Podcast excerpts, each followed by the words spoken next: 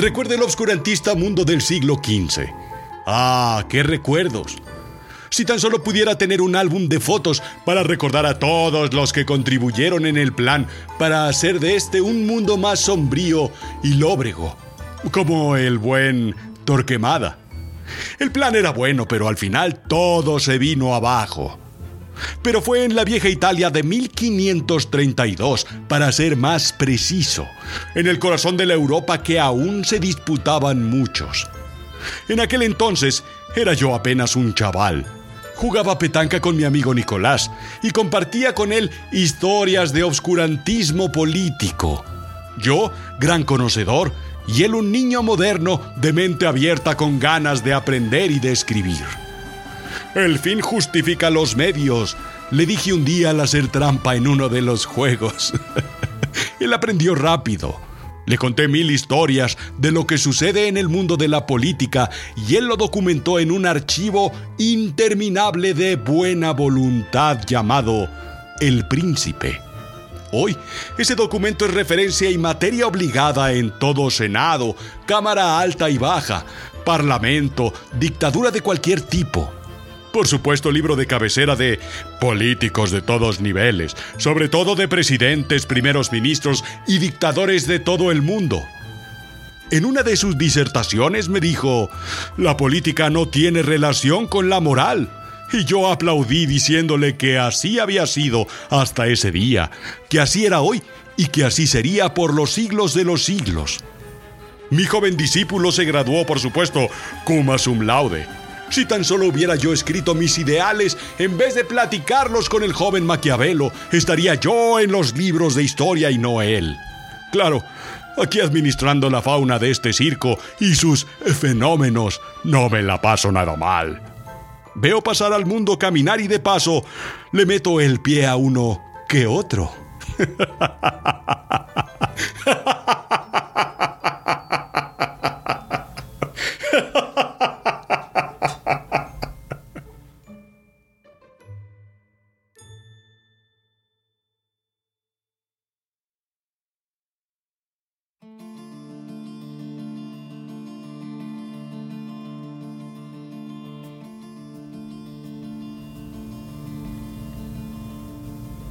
Lo he expresado una y otra vez en este mismo medio.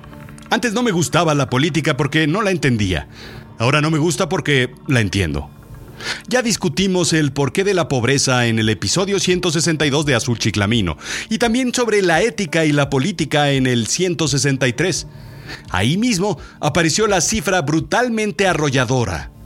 Solamente el 6% de un grupo de encuestados confía en los políticos. Estudios de Azul Chiclamino apuntan a que son probablemente sus mamás. Pensé enseguida en las enseñanzas del maestro Maquiavelo. Dice la Real Academia de la Lengua Española, maquiavélico, maquiavélica. 1. Perteneciente o relativo a Maquiavelo o al maquiavelismo. Ajá, bla, bla, bla. 2. Partidario del maquiavelismo. Bla, bla, bla, bla, bla, bla. Aquí está. 3. Astuto y engañoso. Hmm.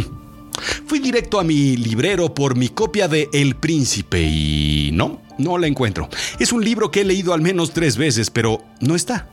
Es un libro que probablemente he regalado tres veces porque, pues porque no está. Así es que voy a la librería y lo compro por 50 pesitos.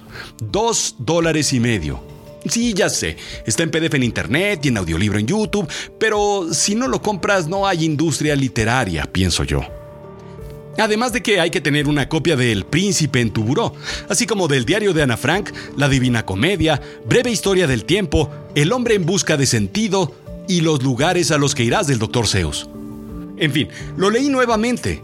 Me sorprende que un libro de 1532 sea aún tan vigente y relevante hoy en día.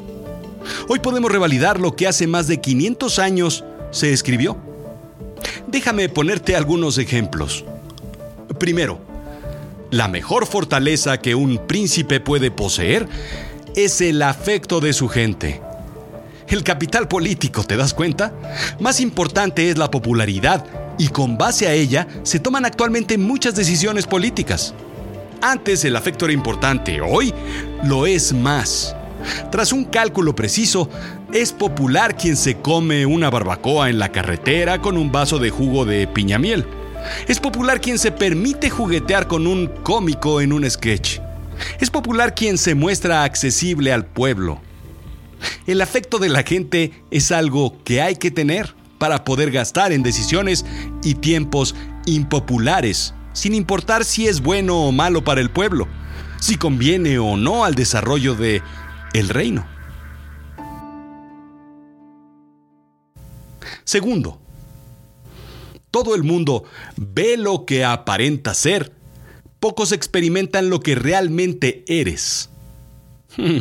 Es curiosa la forma en la que los gobernantes aparentan ser lo que quieren ser, pero no pueden dejar atrás su naturaleza. El juego del presente, lo que toca hacer hoy. La ola a la que corresponde montarse y surfear, la frase y la idea de hoy. El distractor que corresponde. La tía Maruca decía, ¿quieres saber quién es Andrés? Vive con él un mes. Y era muy cierto. Hoy te digo, ¿quieres saber cómo es Andrés? Checa sus tweets de hace tres o cuatro años. Y ojo que el nombre, pues aquí es casualidad, pues ¿qué quieres? Así es que, pues, pues yo no lo hice, yo no, no tengo la culpa de que, de que la rima sea así. Los mensajes históricos de sus redes sociales mostrarán la verdadera naturaleza y la goliatesca distancia entre lo que decía y lo que dice un gobernante. Contradicciones, exigencias a anteriores gobiernos que resaltan lo que hoy hacen en la actualidad. Una vez que tienen el poder, se vuelven enemigos de sí mismos, gracias a los registros de la pluma del Creador. Tercero, un príncipe nunca carece de razones legítimas para romper sus promesas. Hay dos maneras de combatir, decía Mac. Una con las leyes otra con la fuerza. La primera distingue al hombre, la segunda a las bestias. El secreto, como conductor de microbús en cualquier gran metrópoli, es actuar como humano y como bestia. El príncipe debe comportarse como león y como zorro, continúa Mac. El león no sabe protegerse de las trampas y el zorro no sabe protegerse de los lobos.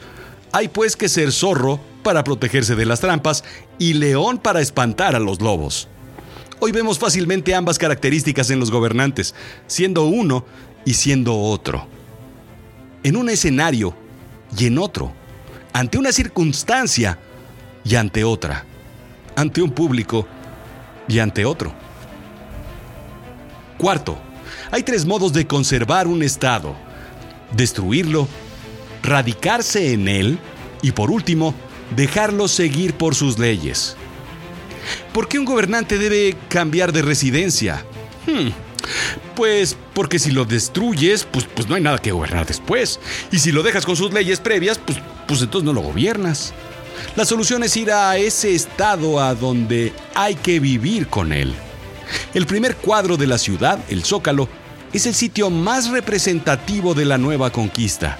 Estar ahí, vivirlo, es estar en el corazón mismo de la conquista. Además de que, pues, está más cerca de los tacos de canasta los especiales. Más que simbolismo, es maquiavélico. Quinto, el primer método para estimar la inteligencia de un gobernador es mirar los hombres que tiene a su alrededor. ¿Qué demuestran los gobernantes? Ciertamente rodearse de gente como ellos. El gabinete de Trump tiene seis mujeres y un afroamericano. El gabinete de Obama tenía el doble de mujeres y ni se diga de afroamericanos. El gabinete de Trudeau tiene el mismo número de hombres que de mujeres, enriqueciéndolo además con una diversidad étnica y de género. Pero a lo que se refiere Maquiavelo es quien aporte en vez de adular. Hoy vemos pocos concejales y muchos aduladores de el traje nuevo del emperador. ¿Que no? Sexto, los hombres van de una ambición a otra. Primero buscan asegurarse contra el ataque y luego atacan a otros.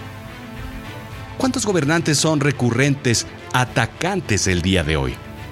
Lo hacen sobre todo en los sitios donde son fuertes, donde están asegurados y no donde podrían mostrar vulnerabilidad. ¿Te das cuenta? Poner apodos es lo in en la actualidad. No nos hagamos.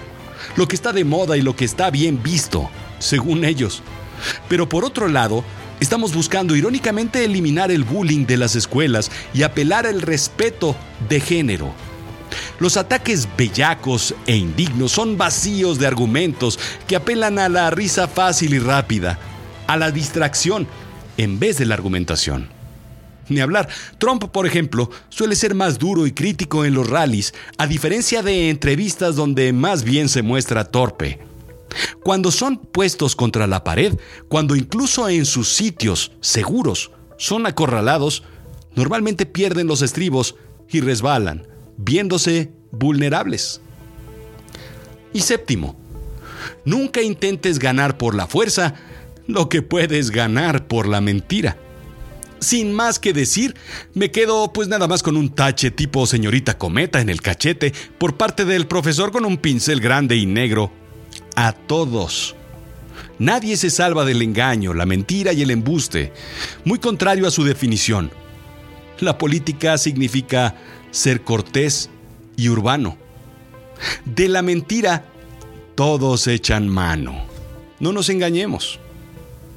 Me quedo pensando si en realidad es un manual del poder, como dicen muchos.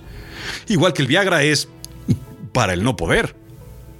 Si lees El Príncipe con otros ojos, te darás cuenta de que es más bien un guion sarcástico del gobierno en turno o una serie de observaciones y críticas del teatro gubernamental que hoy vivimos. Algo similar a una reseña de Yelp en la actualidad sobre un restaurante o una reseña sobre una película o sobre una serie. Es una rutina de stand-up muy actual que retrata y critica la realidad del mundo en el que vivimos y todos, tanto gobernantes como gobernados, aplaudimos desde las butacas, nos carcajeamos porque como dice la frase, It's funny because it's real. Es gracioso porque es real. Lo cual me lleva a otro tema, la naturaleza de la risa. Próximamente en Azul Chiclamino. Sí, esto fue Azul Chiclamino, la realidad de lo absurdo. Yo soy Rodrigo Job. ¿Te quedaste con duda de las referencias? Visita azulchiclamino.com diagonal blog y encuentra sobre todo el transcript de los episodios.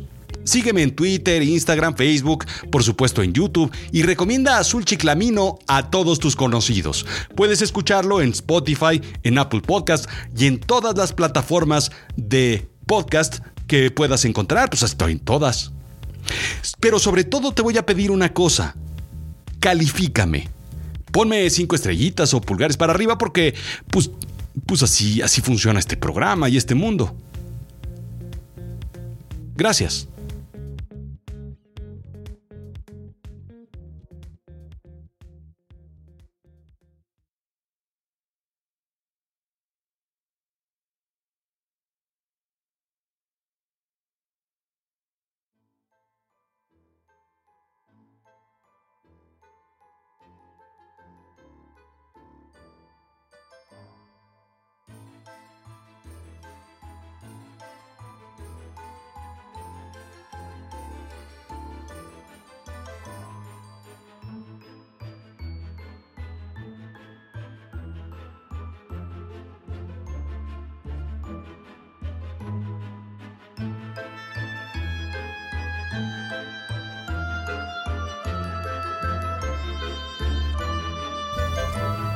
Maquiavelo.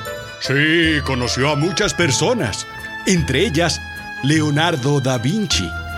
En 1502 y 1503, Maquiavelo lo nombró ingeniero militar de Florencia para intentar atrapar la ciudad de Pisa.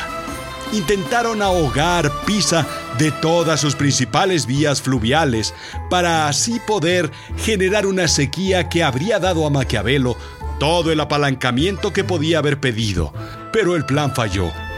Florencia también se vio afectada por la sequía, por lo que Leonardo dejó su puesto tan solo ocho meses después.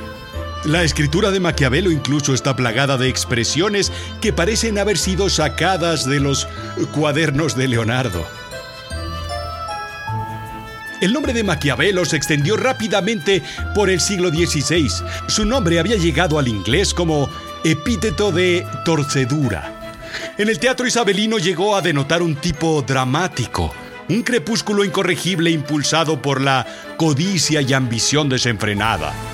Incluso, William Shakespeare usó el término como una taquigrafía despectiva. ¿Soy político? ¿Soy sutil? ¿Soy acaso maquiavélico? Un personaje de The Merry Wives of Windsor pregunta retóricamente, antes de agregar un indignado ¡No! Ah, por cierto, también se topa a un par de tipos llamados Tony y Douglas.